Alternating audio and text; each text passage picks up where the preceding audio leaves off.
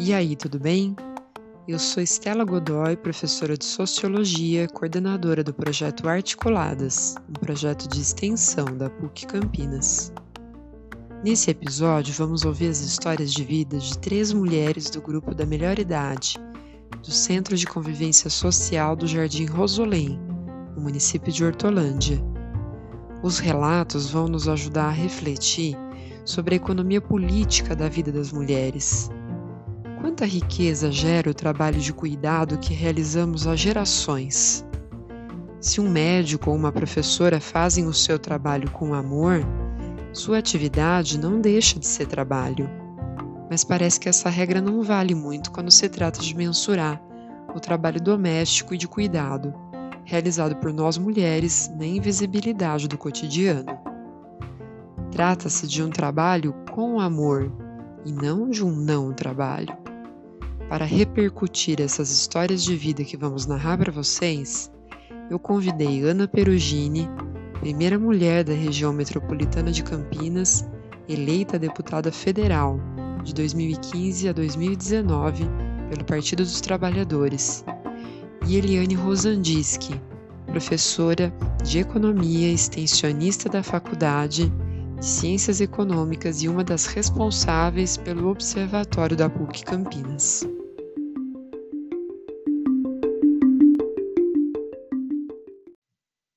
Trabalho é uma palavra de muitos significados.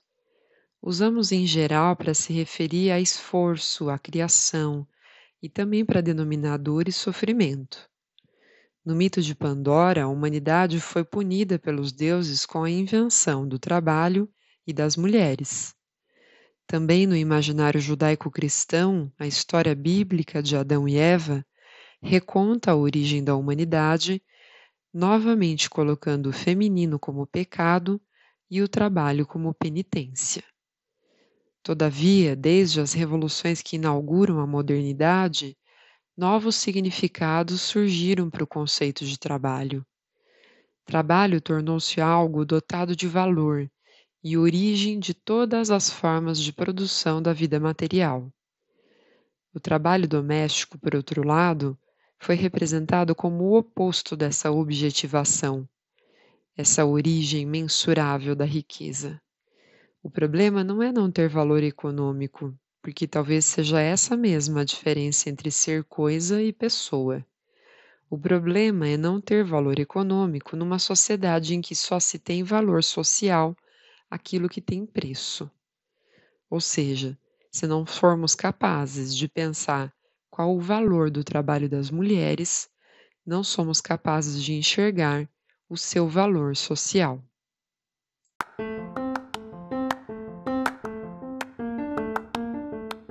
Vamos começar a narração dos relatos de hoje com a Rinalva. Fui eu quem entrevistei ela no segundo semestre do ano passado, em 2020. Rinalva tinha 73 anos à época e declarou-se natural do estado de Alagoas, apesar de ainda muito menina, ter feito muitas travessias migratórias.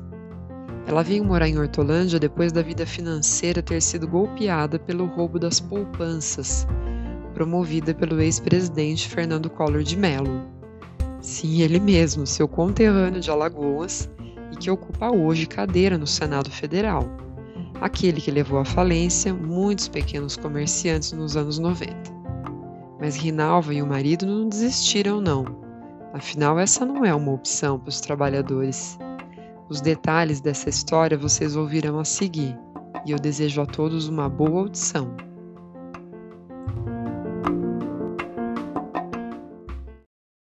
Então, eu vim de Alagoas com quatro anos.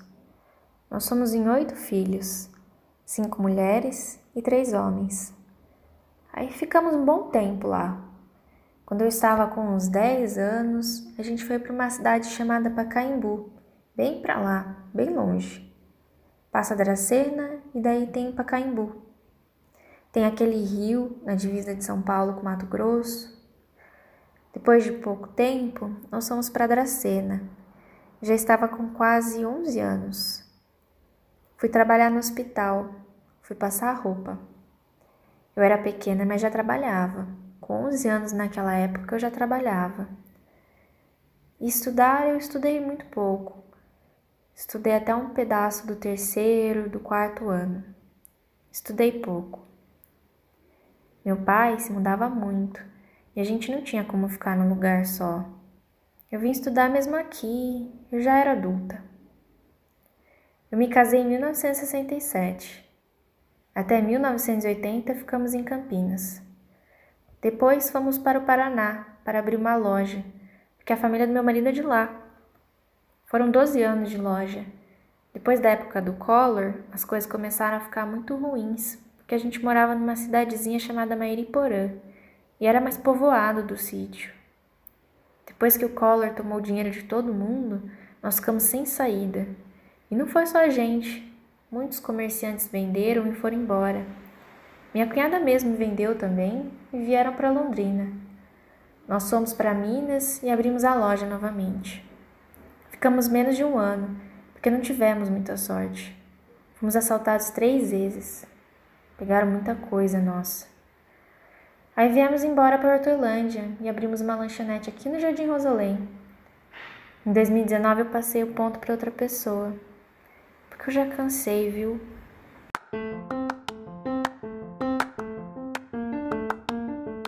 Oi, eu sou a Daniele Sobral, aluna de Ciências Sociais da PUC Campinas, e eu entrevistei a Lina em 12 de agosto de 2021. A Lina é uma mulher muito forte, carismática e bem-humorada. A sua história gira em torno do trabalho e principalmente o do cuidado. Desde muito nova, ela já exercia tarefas domésticas e conta que ajudava a cuidar de seus irmãos mais novos. Nunca parou de trabalhar desde então mesmo depois de aposentar, ela ainda cuida de uma de suas irmãs. Para mim, foi uma experiência muito rica ouvir a história da Lina. Espero que para os ouvintes também seja. Boa audição! Eu nasci em outubro de 54, em Eloy Mendes, Minas Gerais.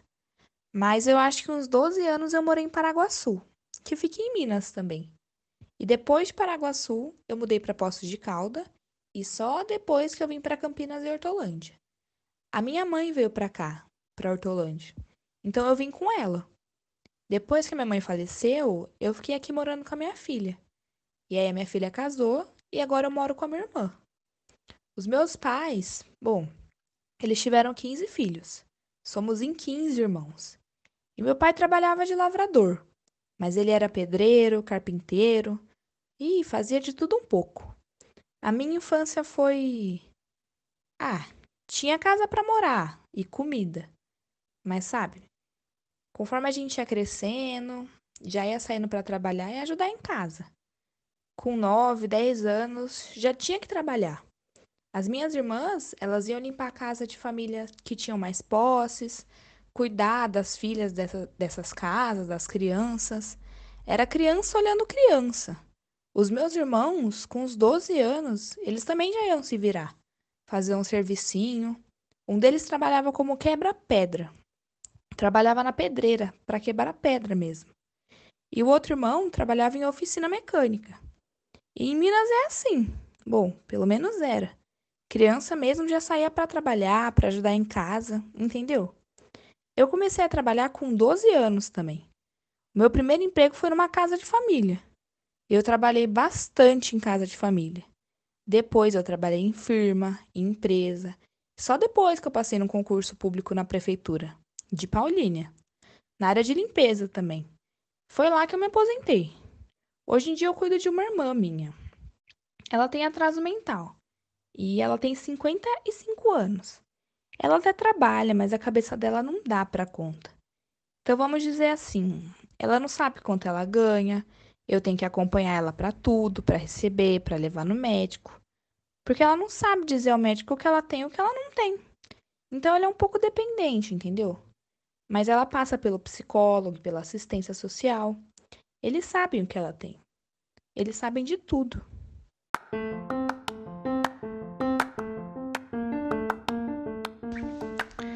Olá, meu nome é Isadora Toledo e sou estudante de enfermagem na PUC Campinas. no dia 19 de abril de 2021, eu tive o privilégio de entrevistar a Maria.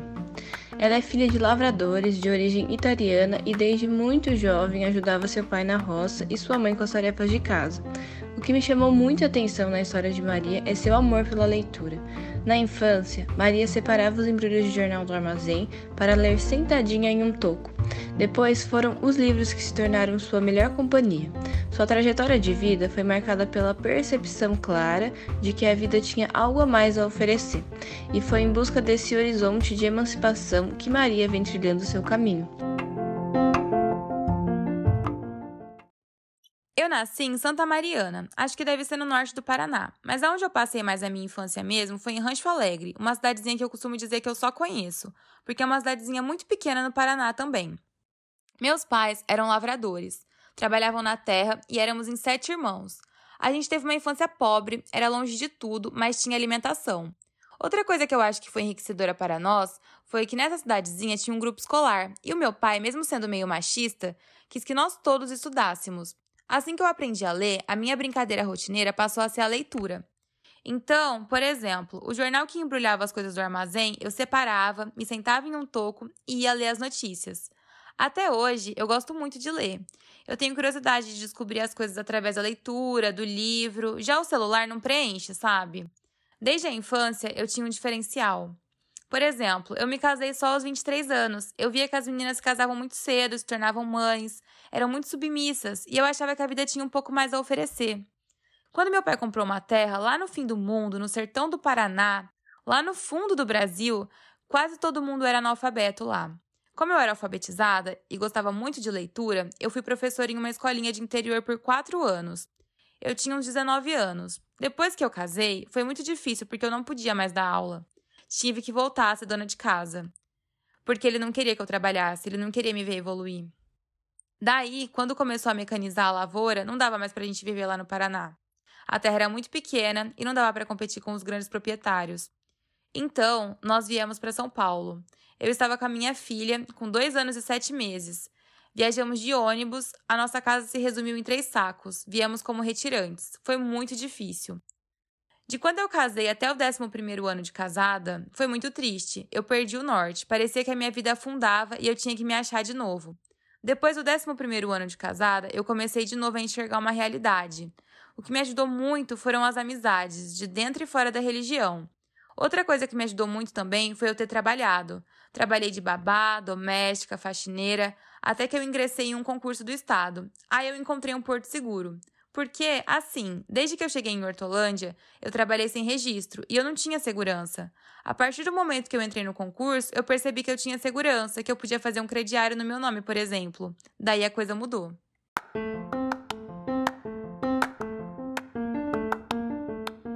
Para comentar as histórias de vida que narramos nesse episódio, nós temos convidadas para lá de especiais. Estão aqui comigo hoje Ana Perugini, ex-vereadora de Hortolândia, ela foi também deputada estadual de São Paulo e deputada federal de 2015 a 2019 pelo Partido dos Trabalhadores. Para dividir comigo a alegria e a responsabilidade de ser uma boa anfitriã, eu convidei minha amiga de extensão da PUC, a economista Eliane Rosandiski, estudiosa da temática ligada ao mercado de trabalho, das políticas públicas de emprego e renda. Bem-vindas, Ana e Eliane.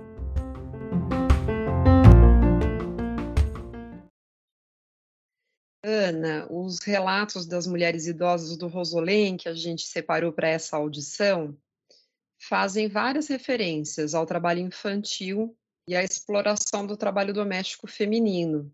Como disse a dona Lina, né, que foi uma das entrevistadas, éramos crianças cuidando de outras crianças. No caso das meninas, o trabalho doméstico não remunerado dentro da família e também o mal remunerado fora da família é, tem sido uma constante nos relatos que a gente tem ouvido.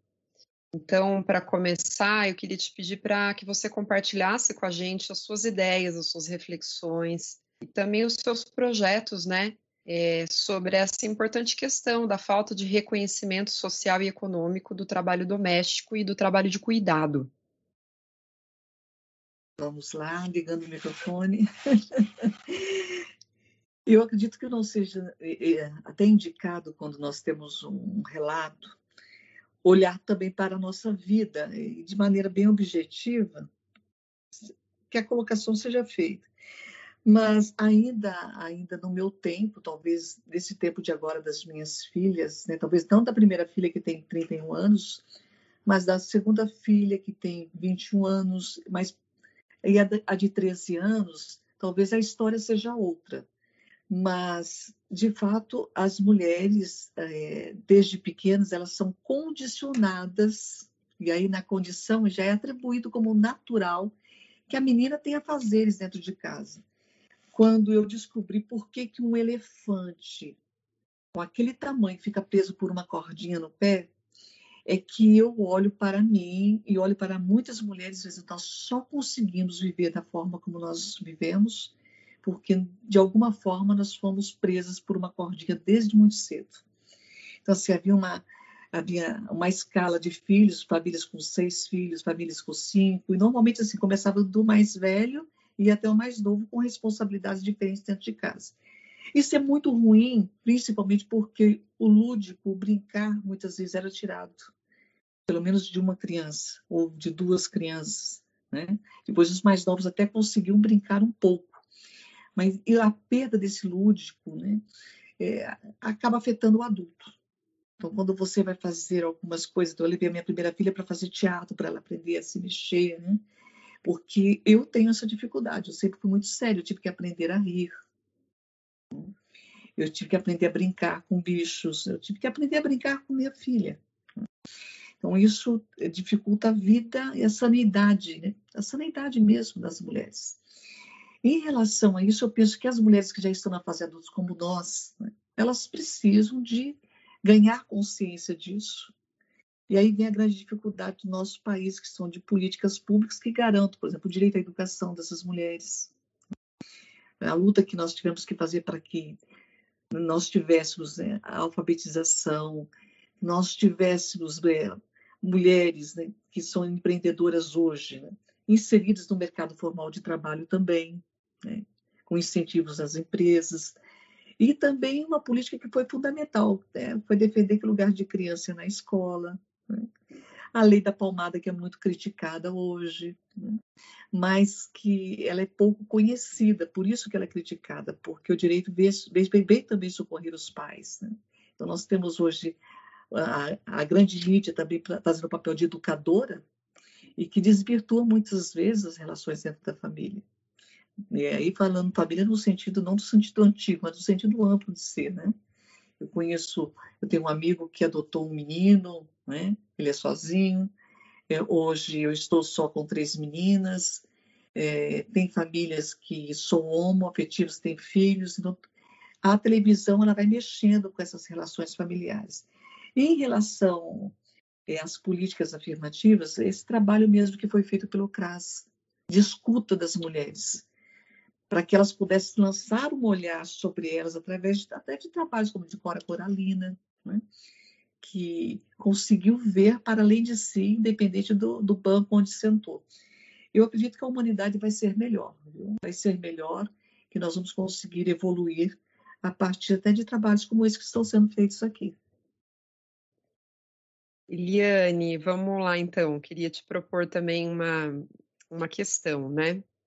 É, as trajetórias laborais narradas nessa audição, mas isso também se repetiu em outros relatos, falam de um antes e de um depois de ter um emprego estável. Isso é uma coisa que tem me chamado muita atenção. Então, é, nos relatos nós, a gente observa, né, que, por exemplo, a trabalhadora doméstica vivendo só de faxina, sem carteira assinada, enfrentando situações de vulnerabilidade social, situações até de violência doméstica, e que depois que ela consegue um registro ou uma estabilidade do emprego público, isso é, possibilita que ela enfrente essa situação de vulnerabilidade ou de violência de um outro jeito, né? Então eu queria te pedir para comentar esses relatos, explicando para quem nos ouve como que os economistas, né, as e os economistas, entendem essa relação entre a regulação do trabalho né, e o enfrentamento dos fenômenos de vulnerabilidade social. Nossa, é, só isso? Quanto tempo a gente tem? Uma hora e meia? Duas horas? Não, é, brincadeiras à parte, eu acho que é, é, é, essa discussão ela é bastante complexa, porque, é, primeiro, eu acho que as histórias que você traz né, é, são histórias muito emocionantes. Emocionantes no sentido que nós estamos falando de mulheres invisíveis, olha que coisa louca, mas com histórias tão visíveis, com histórias tão elas se encontram num determinado espaço porque elas estão é, é, é, no CRAS, e aí você chega nessas mulheres, e essas histórias é a história de tantas outras que a gente acaba não conhecendo também, e elas são muito parecidas. E, e de que mulheres estamos falando? De mulheres que foram excluídas, excluídas, é, como a Ana bem colocou, da sua infância, da sua possibilidade do lúdico, da sua possibilidade de estudar, da sua possibilidade de construir sonhos. Então, eu acho que isso, num primeiro momento, já é extremamente perverso. Mas pode ser superado. E muitas ali tentaram alguma forma de superação, é abrindo a lojinha, é tentando é, é, ser professora, né? Olha que coisa linda, eu vou estudar, eu vou ler, eu vou pegar essa habilidade que eu tenho. É até engraçado que ela fala em determinado momento. Eu tinha um pai muito machista, mas que me ensinou a ler. Eu falei, gente, até, até a ideia do é machista, mas ensinou a ler. Mas e ela não queria casar, né? Por que, que ela não queria casar? Porque ela percebia que aquela condição, aquele modelo de família que ela teria não, não daria uma possibilidade. Então, você pode sonhar, você pode pensar numa vida laboral, mas as oportunidades elas são muito complicadas, porque nós vivemos talvez num sistema econômico que é extremamente excludente. Então, por que, que é importante regulamentar mercado de trabalho, ter empregos formais, estruturados? Justamente por isso, porque é, em algum momento a gente tem que ter uma segurança para saída involuntária, ou é aposentadoria, ou é demissão, o que não dá é para se viver com 35%, 40% de informalidade nesse mercado de trabalho, condenando as pessoas a uma situação extremamente difícil no final da vida. Bacana, Eliane, super importante mesmo as coisas que você comentou aqui, né, sobre essa relação entre a vulnerabilidade social, situações de violência ou situações opressivas difíceis de escapar, né, quando não se tem o um mínimo de estabilidade e de proteção social ao trabalho, né?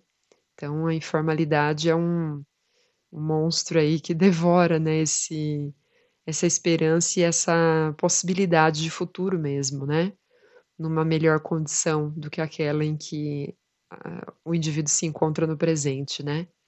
Então, esse horizonte é que vai encolhendo também, né, conforme a gente banaliza esses indicadores que estão tão assustadores de informalidade, né, como você mencionou no final da sua intervenção, né?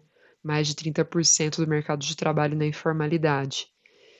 Bom, então ainda para fazer esse recorte, né, para pensar as desigualdades entre homens e mulheres, queria convidar a Ana para fazer mais uma intervenção, Ana. E como você sabe, né, nesse podcast eu estou experimentando uma metáfora nova para o mito de Sísifo. Eu estou pensando um, um Sísifo mulher, né? um Sísifo parindo, lavando, cozinhando, cuidando da saúde física e emocional da família, e enquanto carrega essas pedras, estuda, lê, busca no livro, né, é, essa possibilidade de sonhar num outro lugar, né. Então, queria pedir para você comentar um pouco, né, como que você enxerga aí as possibilidades, né, de através da política a gente fomentar a emancipação dessas mulheres Sísifo, né, é, em específico, queria te ouvir narrar um pouquinho para a gente como foi o processo aí de discussão em torno é, do seu projeto de lei do PIB da vassoura. É, deixa eu falar uma coisa para ti em relação a isso. Quando nós apresentamos esse projeto, até a companheira Benedita, que eu carinhosamente chamo de Benê, alguém porque eu tenho um carinho muito grande, ela falou, Ana, o que, que é isso? Isso deveria ter sido feito antes da lei da empregada doméstica, para que a gente pudesse mensurar de fato o que é esse cuidado. Né? Nós colocamos de maneira muito carinhosa PIB da vassoura, porque é isso, né? é aquele trabalho que não é remunerado. Mas eu quero olhar um pouquinho antes do conceito desse projeto. Eu tive o prazer de conhecer a professora Ildete. Esse projeto nasceu, mas tem que Aí eu fui procurar, procurar, estudando, estudando, porque é aquilo do mergulho que é preciso fazer para apresentar algo que é novo e respeitável, né? E nesse mergulho eu conheci a professora Ildete, né, que já havia defendido isso também. Nós nos conhecemos, eu fui para um curso no Rio de Janeiro, aprofundar essa, essa temática. Eu tive a oportunidade de estar no Uruguai, tive a oportunidade de ir para o México a convite da ONU, para conhecer e para divulgar né, a introdução desse projeto, qual era a concepção. Porque, assim, nós vivemos, e eu chamo, chamo atenção para as pessoas, inclusive, que defendem uma, um, um outro sistema, mas nós vivemos um sistema capitalista. E nós temos que subir degrau por degrau e precisamos defender políticas que garantam né, é, perspectivas de igualdade. E nesse sistema capitalista, você só tem, só tem valor de fato, como ideia de valor, aquilo que tem preço. Se não tiver preço, não tem valor. Né? E o trabalho doméstico, do cuidado com os filhos, ah, é, é sempre um trabalho que se atribui valor ao valor. Ah, é, o amor pelos filhos, é o amor pela família, é porque gosta de cuidar, então ela é a primeira a fazer a comida, a primeira a lavar a louça, a primeira porque ela é muito. Eu mesma fui elogiada num, num Dia Internacional das Mulheres, onde eu estava com muitas mulheres, advogadas, é, médicas, gestoras. Eu fui. É, é, houve, houve a leitura de um poema entre mulheres ali, um poema que falava né, dessa mulher que acorda às quatro da manhã, faz marmita, é, cuida do marido, depois ela sai para trabalhar, ela vai correndo levar o filho na escola, ela volta, aí eu tive um... Falei assim, gente, isso não é uma mulher, isso é uma máquina de lavar roupa, vocês me desculpem, mas não é, vamos fazer vamos fazer um, vamos pensar direitinho nesse elogio que está sendo feito a nós, né? É uma panela de pressão, ela está em ponto de explodir, porque uma mulher que não tem tempo para nada ainda está disposta a uma noite de amor, nossa, que amor é esse, né? Porque até para você viver o amor, você precisa de olhar para si e ter uma grande paixão por si mesmo, né? Então, a ideia desse projeto era é justamente essa, de contabilizar esse trabalho não remunerado. Esse trabalho não remunerado, aí eu recebi, por ocasião da propositura do projeto, porque o projeto, inegavelmente, é um projeto que, assim, nossa, nunca tinha pensado nisso, precisa ser feito. Eu recebi uma equipe grande do IBGE, porque se tratava de uma contabilização, isso precisa ser mensurado. Aí me vieram falar da, a respeito da, da, dificuldade financeira que seria fazer isso, porque eu não sei se, se é sabido, nós sabemos como funciona o agronegócio no Brasil, porque é uma bancada que ban uma bancada do agronegócio que custeia né, esse censo que é feito pelo IBGE. Né? E aí, assim, quem que vai custear? Quem que vai custear é, essa demanda, que seria uma demanda muito grande, de, de contabilizar esse trabalho, porque nós teremos que perguntar, nós teremos que saber quantas mulheres exercem remuneração esse trabalho dentro de casa, homens e mulheres. Eu quero contabilizar no, no processo para aprovação do projeto e para que isso venha existir, isso. Aí eu escutei, mas é, para que serve isso? É, nosso sistema é esse, é capitalista. Só tem valor o que tem preço. Eu quero saber quanto custa isso no mercado. Aí eu fiquei feliz demais quando a Argentina, né? A Argentina falou, para cada filho, um ano para aposentadoria. Para um filho adotado, dois anos de aposentadoria. Aí você olha para o Uruguai e olha para o México, ah, tem, tem, tem três filhos na casa, tem um idoso e a mulher. Peraí, política pública que garantam o cuidado dessa criança para que a mulher não tenha que subtrair da sua carreira, três anos, quatro anos, não é uma questão de amor, é uma questão de vida igual né? vida de, de, um parâmetro de igualdade para todas nós. Né? Aí eu escutei muitas vezes, né, por, eu estava lá por ocasião da, da, aprovação da lei da da, da Previdência, né, que mulher quer ser igual, mas ela se aposenta com menos, an menos anos que o homem. Pois, mas eu não desejo isso, eu quero contabilizar o, o tempo que eu fico por amor na minha casa. O tempo que eu tenho né, que parar a minha carreira porque o outro não para, até por uma concepção cultural de que a vida pública do homem e a vida privada é da mulher. Né? Então, esse, esse projeto, ele, ele traz, ele mensura aquilo que tem que ser mensurado. É, se eu estou num sistema capitalista e que só tem valor aquilo que tem preço, eu quero dizer o preço disso que eu estou fazendo. Né? Até para que a mulher olhe para si né? e não diga, né? não diga mais, é, trabalha no que há e não trabalho. Eu, eu sou do lar. Até para isso ele é importante, mas principalmente para que seja contabilizado para aposentadoria, para que se mostre. Só para você ter uma ideia do levantamento que nós fizemos, né, do, do ponto de vista econômico, esse, esse PIB chegaria a 7 trilhões, mais de 7 trilhões, 7 trilhões e 400 milhões. No ano de 2020, é muita coisa. Por que, que não se contabiliza isso? Por que, que toda vez que há um problema no mercado, e agora a pandemia tem, trouxe um problema com o mercado, né? são as mulheres que mais são afetadas. Né? Porque elas, elas recebem menos, elas são dispensadas, né? se, se, a, a, se abre uma carga maior há o outro que continua trabalhando e elas retornam para casa.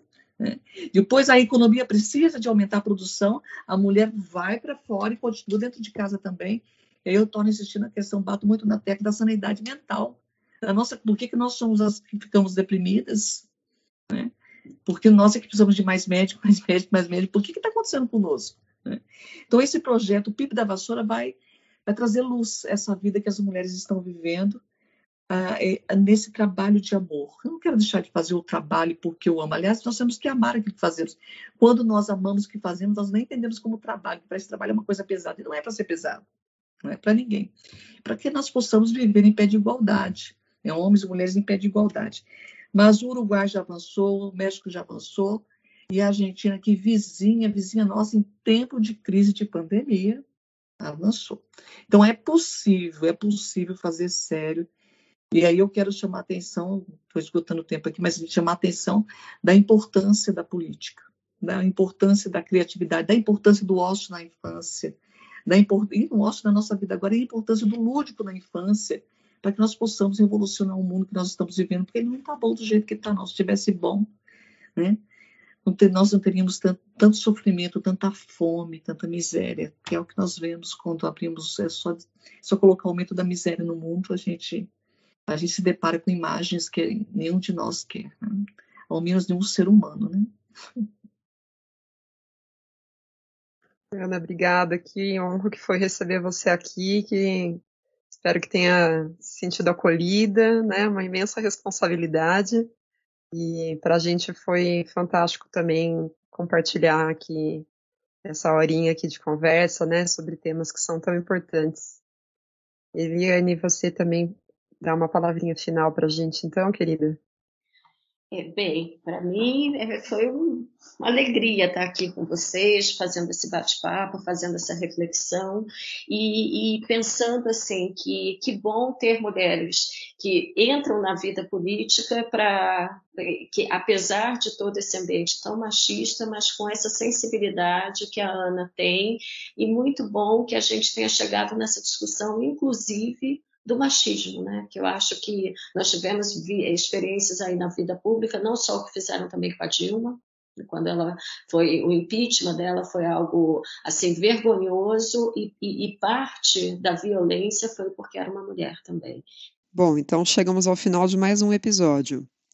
Em nome do projeto Articuladas, eu agradeço às nossas convidadas pela participação, ao CRAS Novo Ângulo pela parceria e à Pró-Reitoria de Extensão e Assuntos Comunitários por todo o apoio. Mas como vocês já sabem, meu abraço especial vai para Maria, Rinalva e Lina, e para minha equipe de alunos e alunas que produzem comigo esse podcast. Agora eu vou nessa, mas em breve eu volto, para levar vocês para mais uma viagem pelos palácios da memória.